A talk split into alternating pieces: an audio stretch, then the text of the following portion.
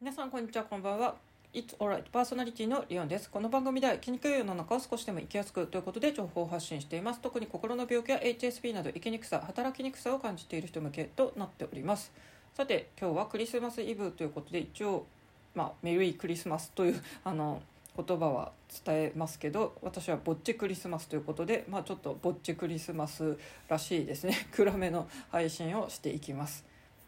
家族やパートナー、まあ、あとは友達とパーティー中の人とかですね楽しくクリスマスを過ごしているかもしれませんが私はなんとですね、まあ、引っ越し費用とか移動費用とかにあの本当に今回お金を使っているんでですね今今日現在のですね私の手持ちのお金は1,000円を切っております。昨日ギリギリですね買えるだけの必要な食べ物とかあとちょっと引っ越しで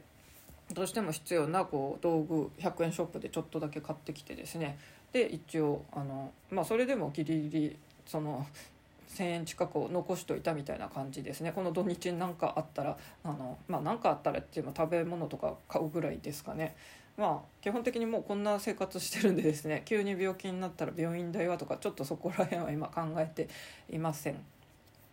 まあ、あのそういう感じでですねあの全くクリスマスっぽいコンビニのケーキとかチキンとかすら買えないので今日も通常の食べ物を買ってます、まあ、札幌はですね北海道のコンビニセイコーマートあの、まあ、今はあの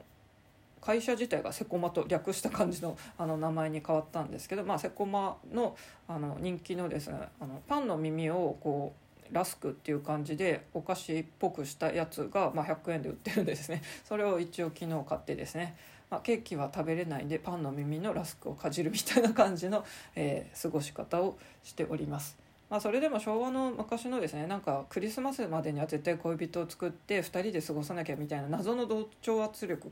昭和の時ってすごかったですよね、まあ、ちょうど私たちが10代後半から20代前半の頃ってなんか恋人いないと本当なんか厳しい風潮でしたけども今は令和のこの時代はですね本当に割と一人でもですね普段と変わらず淡々とまあ仕事ある人だったら仕事の人も多いですし今日は土曜日なのであの普通の他の年よりはですね、まあ、休みでこう家族とかパートナーとかと過ごしてる人も多いかもしれませんが、まあ、普通平日とぶつかったらクリスマスも普通に仕事してるので、まあ、昔ほどこのクリスマスキラキラを求められないっていうのはちょっとある意味楽にはなりましたよね。まあ、私がこうやって何のクリスマスっぽいものを食べないでいてもですね、えっと、別にそれを発信しない限りは、うん、誰からも何も言われないっていうので、まあ、自分ではちょっと寂しいなと思いましたけど、まあ、普通にあの昨日鶏の胸肉を買ってですね焼いて。まあ、チキンステーキ風のあのタレをあの自分で作って、まあ、それを楽しむみたいな別に洋風のそういうなんちゃらチキンとかじゃないけど普通のおかずですけど私そのあの料理法とか好きだったりするんでごくごく普通の、えー、食事を済ませましたって感じですね。まあ、こんな感じで引っ越し今回は本当にあのもともと私が札幌関東に移住したのはあのエージェントから声がかかったんで、まあ、転職したっていうのであの半分ぐらいは会社が負担してくれてたんですよね。で引っ越し費用は本当に10万円の安いとこを見っけられたんですけどその代わりよく考えたらですね9日ぐらい届くのにかかって、まあ、正直その間何も荷物もないのであの会社負担でビジネスホテルなんかあんまりランクが良くないところでひっそりと過ごしていたみたいな感じなんでまあそれ考えたらですねこれ自腹でもしこれをやるとあんま効率的じゃないんで結局はですねあの少し引っ越し代高くなってもすぐ届く方を選べばいいわけで、まあ、今回私も引っ越し業者大手のところ2つ見積もりを取ろうとしてたんですがもう1社目でですね相場これぐらいですよって言われてあのまあ2つ考えた時にですね2社目のとこちょっと電話連絡があのちょっと2個ぐらい入ったのがあまりちょっと対応も良くなかったんでですねもう1社目のこっちの方で決めちゃおうっていうので割と即決めました。でまああちらもですね最初こう大体まあ東京札幌ってほとんどの業者で20万ってあの大体出してくるのは私も知ってて すごいそういう昔のその10万円のあの安いけど時間かかるよ的なところにも一応メールで問い合わせたらですね。あともうその便はなんかないのか埋まってるのかで今回の見積もり70万になりまして。いや20万であの住むとこ70万ってありえんティみたいな感じでもうそこは速攻ですね。あのお断りして削除しましたけど、まあ、とりあえず20万からまあ勉強させていただきます的に交渉をしてあのまあ10万とはいかなかったですけどなんとか折り合いをつけましたが、まあ、当然全部自腹なので痛い。プラス、まあ、洗濯機の取り付けはですねサービスにこう回せあの入れてもらったんですけどベッドですねなんかかさ上げのこの道具を買わなきゃいけないとか結局あの業者の人が来たらですね延長ホースがないとこのままじゃ取り付けられませんって言ってそれもですね買わなきゃいけなくて結局あのその道具と延長ホースでもまた6,000円かかったりしてですねこれなんか最初は5,000円ぐらいって聞いててでそのかさ上げが3,000円って後で聞いたんであ5,000円が3,000円で2,000円浮くなと思ったら逆にですね 延長ホースという謎の料金がかかってあのプラス3,000円かかったんで結局オーバーしたぞみたいな感じで、えー、本当にギリギリの予算で今過ごしております。えっと、ちょっと来週にはですね一応お金少しだけ入るんでまだ食べ物だけとりあえず買って生き延びるぞみたいな、えー、雰囲気です。まあ私の人生こんなサバイバル生活ばっかりしててですね多分普通に生きている普通の人がですねこんな手持ち1,000円もないっていう状況だと多分不安で耐えきれなくて発狂するんじゃないかと思ってますが、まあ、私にしたらこれはですね、まあ、早く抜け出したいとは思ってますがある意味、まあ、いつも経験してる平常モードでもあるんでですね苦しいですよこれ本当にクリスマスのケーキ1個も買えないなんて あの苦しいいや別にその手持ちの1,000円近くあるお金でケーキぐらい買ってもいいかもしれませんが一応ですね なんか、うん、その一瞬の快楽のためにその数百円を使うのもなと思って、えー、まあ、とりあえずそれケーキとかは今回は諦めましたという感じですね。まあそんな感じでギリギリの今生活を送っているので、うん、本当にあの来年こそ抜け出したいなというふうに思っています。まあ、ずっと個人で稼ぐって考えていましたが一応12月に、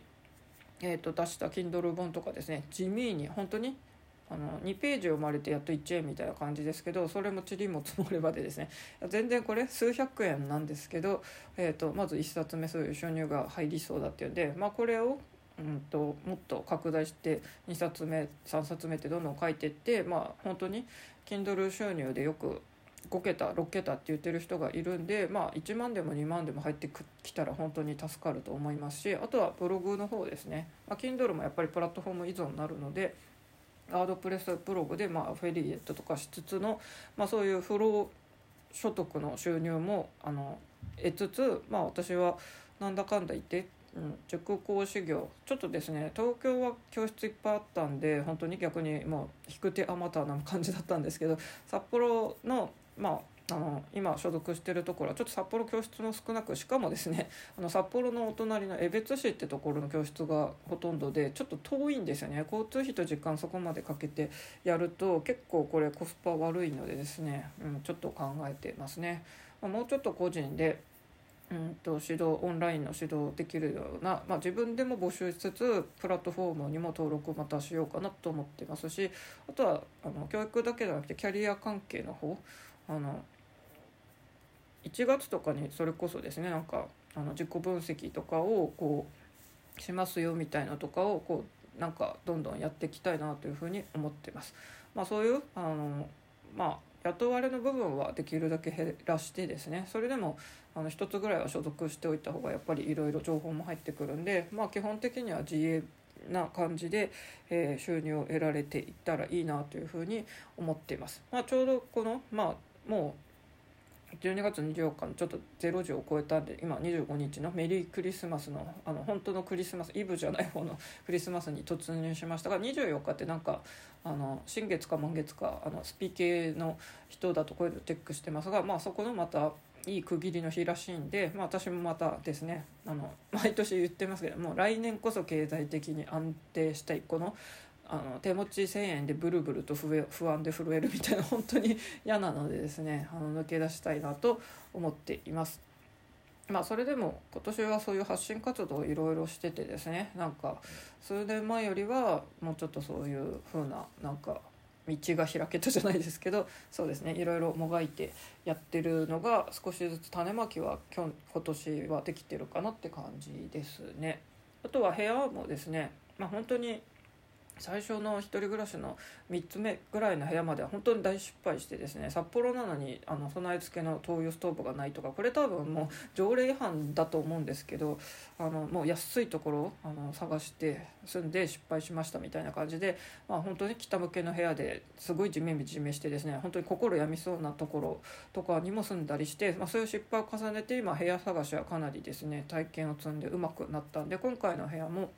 うん、と初期費用安めのところまあこれ東京と札幌の違いですけど札幌初期費用本当に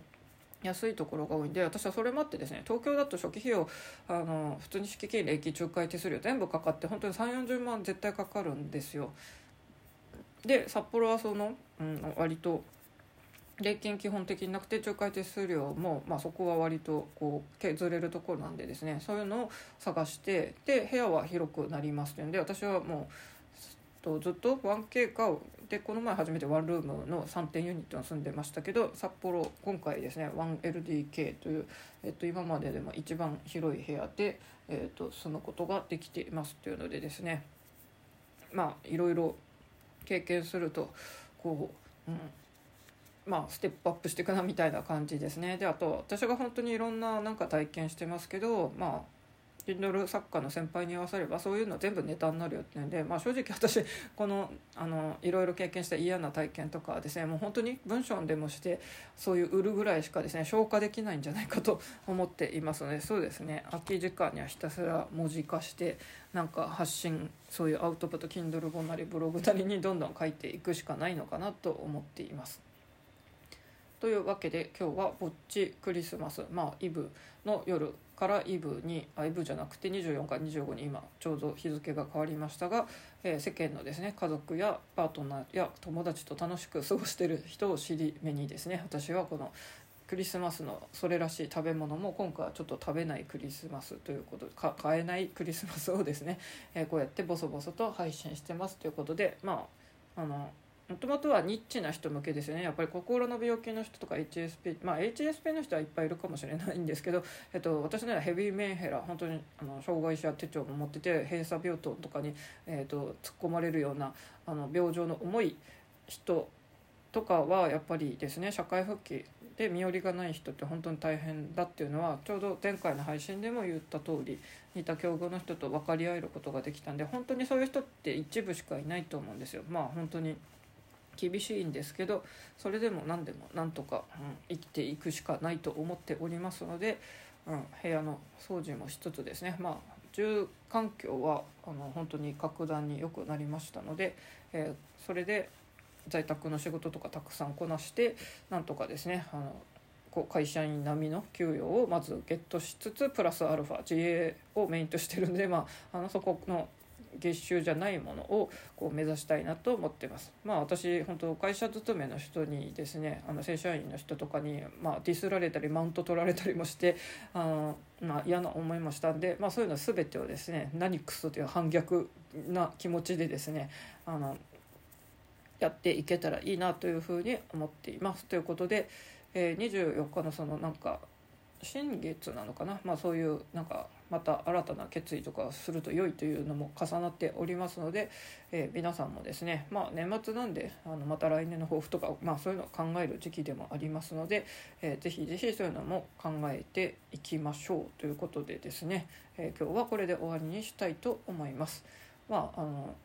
一応クリスマスなんであのメリー楽しいかどうかは分かりませんけど、まあ、皆さんメリークリスマスそして、まあ、雪の被害とかないといいですねというのとあと暖かくして過ごしましょう。私昨日夜中にそういえばですねガス警報器が BBP って鳴り出してもうびっくりしちゃってちょうどあのライブをやってたんでですねあの全く一人じゃなかったんでそれきやっぱり向こうのリスナーさんにも聞こえて「いやこれ一人暮らしの夜中になったら怖いでしょうね」って言ってくれたんで、まあ、あの時ほっとしましたね。結局なんかですね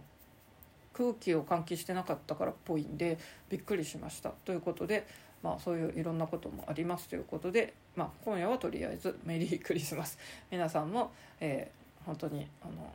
まあ、一人の人は大丈夫だよ大丈夫。あなたはここにいるだけでいいんだよということで相変わらず私もスイカペンギンのぬいぐるみを抱きしめて、えー、ハグして寝たいと思います。それではおやすみなさい。